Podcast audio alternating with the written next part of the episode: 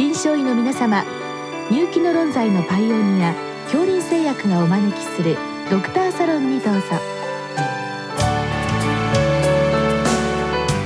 今日はお客様に埼玉医科大学国際医療センター心臓内科不整脈科教授加藤律さんをお招きしております。サロンドクターは青い会柏田中病院糖尿病センター長山内俊和さんです。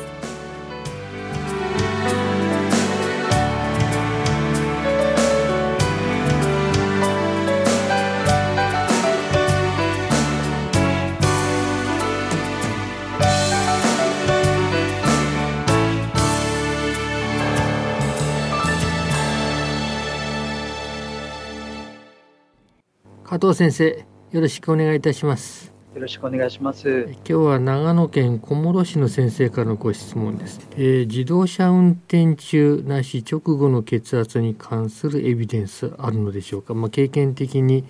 運転直後に診察室に入った患者さん。まあ大体収縮気圧で10から20ほど高いように思いますがということで。あとまた運転者の血圧管理ですね。これは厳格にすべきでしょうか？といったご質問です。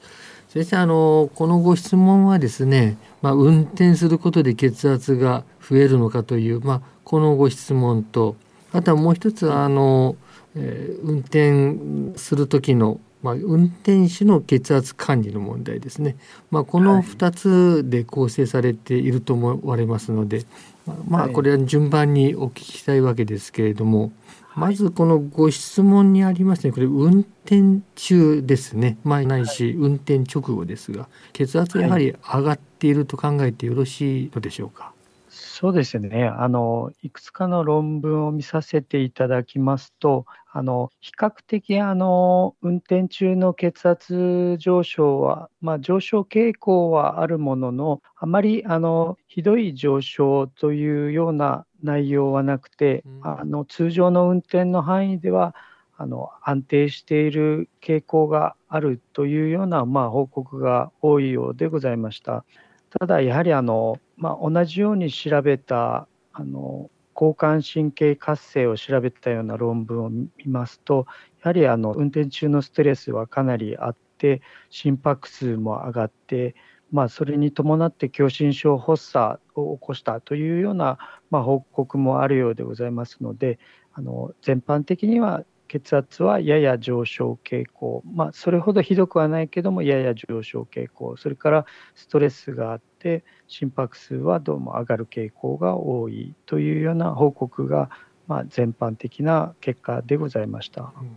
なんとなくのイメージからいきますと、まあ、特に不慣れな方がですね普段通ってない例えば首都高みたいなところに入ってしまいますと、まあ、ついこう緊張で血圧上がるような印象はありますがむしろ心拍数が上がると考えてよろしいわけでしょうか？心拍数の方がどうも変動傾向は多いようでございましたけれどもあの心拍数だけではなくてやっぱりあの骨幹神経活性が上がってしまうということ自体が、まあ、狭心症発作とは関係があったのかなというふうには思うんですが、うん、血圧の、まあ、強い変動はあんまり、まあ、上昇傾向はあるんですけれどもすごく上がってくるというわけではないようでございました。まあ、先生がおっしゃられるように確かに不慣れな状況あるいはあの論文でありましたのは、えー交通渋滞でですね待ってるようなイライラ感とか、うん、まあ、そこで怒りがこみ上げてくるような状況っていうのがあると血圧が上がったりとか、まあ、それと一緒にあの交感神経活性も上がっているというような報告がございました。うん、まあ意外に血圧は安定しているというのが多少結論的なところです。まあ、はい、今のところの結果のようでございます。これあの長時間運転ということもあると思いますが、まあ、これに関しても今のところあまり報告はないわけでしょうか？そうですね論文の中で見させていただいたのは通常の、まあ、自宅あるいは職場から病院までを連続で血圧を、まあ、測定したとかっていうようなものでございましたので、まあ、せいぜいあのまあ、数時間の範囲内なのかなというふうに思います。やっぱりあの、まあ、旅行で行われるような長時間の結果っていうのは、ちょっと私調べさせていただいた限りではあの見つけられませんでした。うん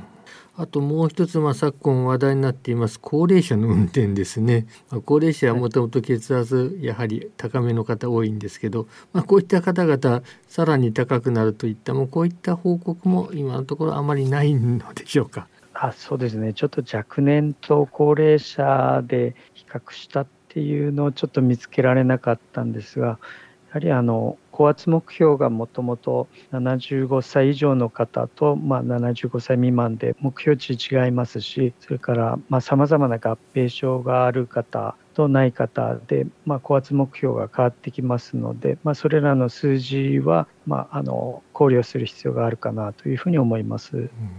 ということで、まあ、あの実際としては心拍数の方であって、まあ、心拍数が上がってくることによるトラブルがあるかもしれないけど、まあ、高血圧は意外になさそうだということでございますね。そうですね、まあ、全般的には上昇傾向は確かにあのご質問のようにあるようですが、まあ、ひどく上がっているというわけではなくて、まあ、通常のあの経路差、まあ、どのような運動もそうだと思うんですけどあの、まあ、比較されているようなものはエルゴメーターとの、血圧の変動との比較をみたいなものがありましたけれどもそれと大体まあ似たような、あの変動パターンを示しているようでした。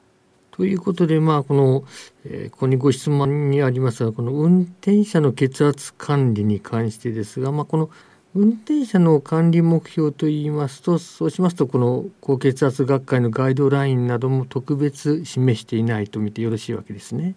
そうですね。運転されている方だけ特別にこの数字っていうのはないですし、まあ、基本的にはあの運動時の目標血圧値っていうのがまだあの一定の見解がないと思います。現状ではですね、うんうん、ですのであのガイドラインで決められているのは安静時の血圧をま目標としていますのであの、ま血圧を測定するにあたって、まあ、注意をしなければいけないっていうことがあるかと思います。あの高血圧ガイドラインで記載されているような内容ですと、まあ、静かな適当な室温の環境であるとか、うん、背もたれ付きの、まあ、椅子に座って足を組まずに数分の安静後に測るとかですね、うん、会話をしないとか、うん、まあ、カフェインを摂取しないとか、それから、まあ、12分の間隔を置いて、まあ、2回は測定してみるとかですね、まあ、このような規定がありますので、まあ、それを守って、まあ、安静時血圧を測るというのが、まあ、現状ではしっかりとしたエビデンスのある内容ということになるかと思います。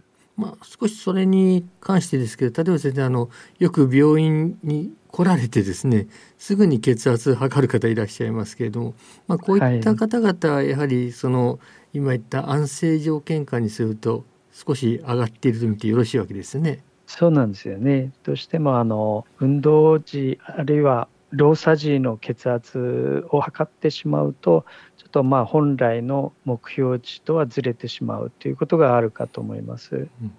運動時のこの目標値がないというのは、まあ、現時点ではなかなか検査が難しいといったことも考えられるわけでしょうか？そうですね、まあ、あのよくあの有名な例では白衣高血圧っていう方がいらっしゃいます。うん、あの診察室だけ血圧が高くて、まあ、家庭では高くないあるいはそのちょうど逆の仮面高血圧っていう方もいらっしゃるので、まあ、このような方を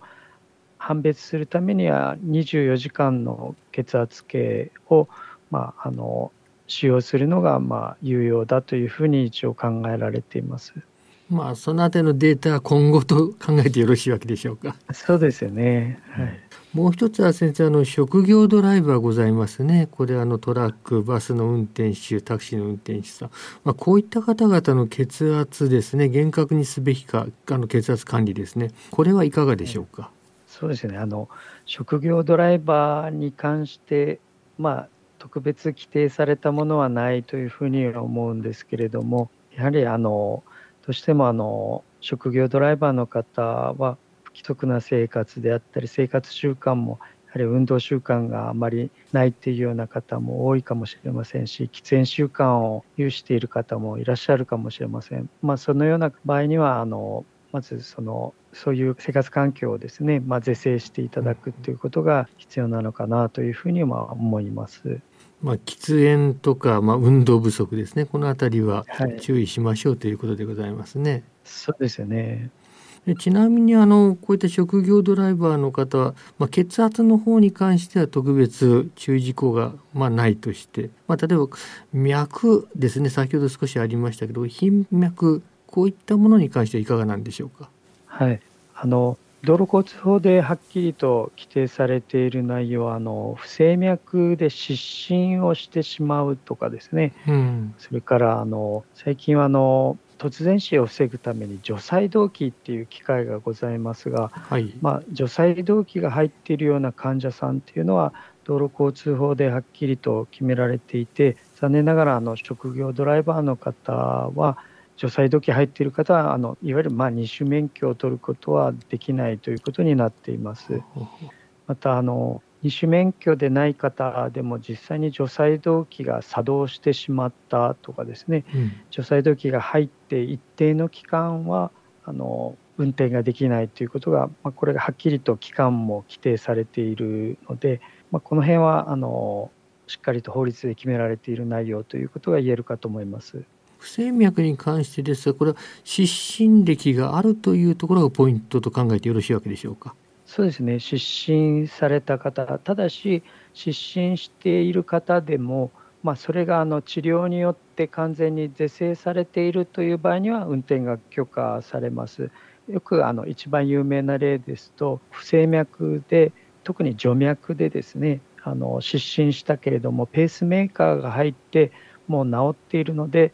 その方の場合にはもう運転が可能ということが言えるかと思いますしこのような方はあの二種免許も取ることはできると思います。どうも今日は先生ありがとうございました。はい、ありがとうございました。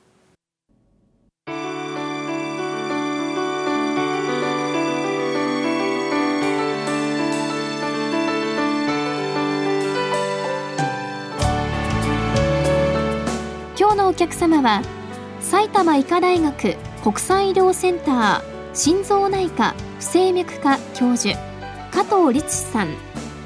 サロンドクターは青い会柏田中病院糖尿病センター長山内俊和さんでした。それではこれで恐林製薬がお招きしましたドクターサロンを終わります。